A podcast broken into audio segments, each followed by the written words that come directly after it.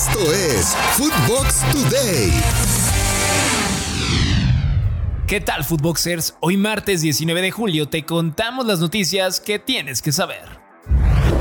Mexicanos contra los Reyes de Europa. Cinco equipos son los que se jugarán la Soccer Champions Tour y dentro de ellos los dos equipos más populares y ganadores de México, América y Chivas, quienes estarán y exponiendo su grandeza ante los grandes del fútbol.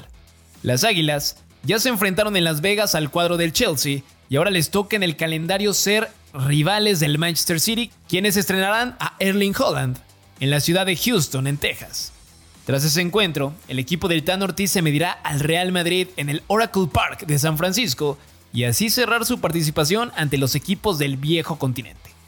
Chivas también fue invitado para jugar contra Juventus en suelo americano en la ciudad de Las Vegas. Todos estos duelos no son nuevos, pues a lo largo de la historia han existido diversos enfrentamientos entre equipos mexicanos y los grandes del fútbol. Los de Cuapa derrotaron al Barcelona del neerlandés Frank Rijkaard en un estadio azteca a tope. Hugo Castillo y Frank Oviedo fueron los encargados de la victoria de las Águilas. Pumas es el único mexicano con una victoria sobre Real Madrid en su casa. Después del bicampeonato, disputaron el trofeo Santiago Bernabéu y con gol de Israel Castro, los felinos se impusieron. Zidane, Beckham ni el resto de galácticos pudieron ante el conjunto auriazul.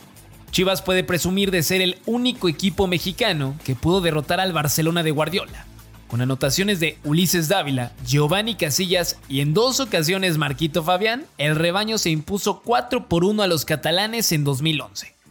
Ahora, Hablando en mundiales de clubes, Necaxa se enfrentó al Manchester United y le quitó el tercer lugar a Real Madrid en tanda de penales en la edición del 2000. Atlante le hizo un partidazo al Barça del sextete, mientras que Rayados perdió 2 a 1 ante Liverpool. Tigres cayó por la mínima ante Bayern Múnich en la final de ese mundial de clubes. De la cancha a los esports. Tuvimos la oportunidad de platicar con Miguel Ayun, futbolista del América con paso por selección mexicana y varios equipos del viejo continente. Y nos dijo cómo vive el fútbol relacionado con los esports. No, yo soy su hijo en el Warzone. Sí, está así. Es un viciado mal. En el FIFA le puedo dar, eh, hermano, en el FIFA te puedo dar pelea. La verdad es que alto viciado el chicharrón, ¿eh? Mira, te diría Dybala, ¿ok? Dybala es muy bueno en juegos de shooters, ya he jugado con él varios y es muy bueno. Con el Huesito Reyes de aquí de, del Atlas, me tocó jugar FIFA también. Y otro que me sorprendió en el FIFA, Álvaro Fidalgo, podría ser pro player sin ningún problema. La caída de un grande. Pese a tener 37 años, el rendimiento de Cristiano Ronaldo sobre el campo es impecable. El portugués, fichado la temporada pasada por el United, brilló en su vuelta a Old Trafford. 24 goles y 3 asistencias en 38 duelos nada más con los Red Devils. Convierten a Cristiano en el máximo goleador del equipo del curso anterior. El lusitano se enfrenta a una situación nunca antes vista en su carrera. Jugar la Europa League. Así es. Algunos medios dicen que el jugador ha sido ofrecido a varios equipos a través de su agente Jorge Méndez, pero ningún equipo ha hecho aún movimientos para tenerlo en sus filas. ¿Por qué?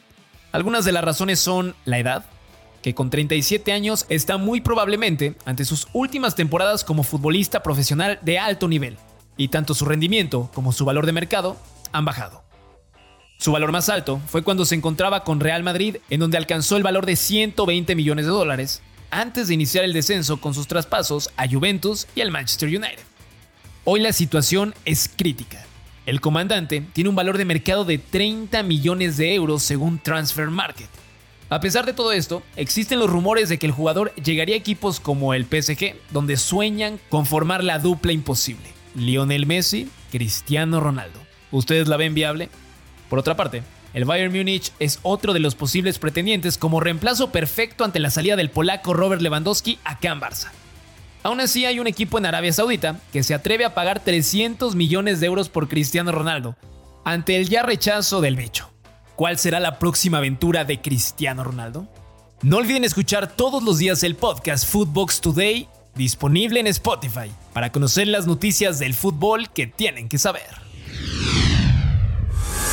Esto fue Footbox Today.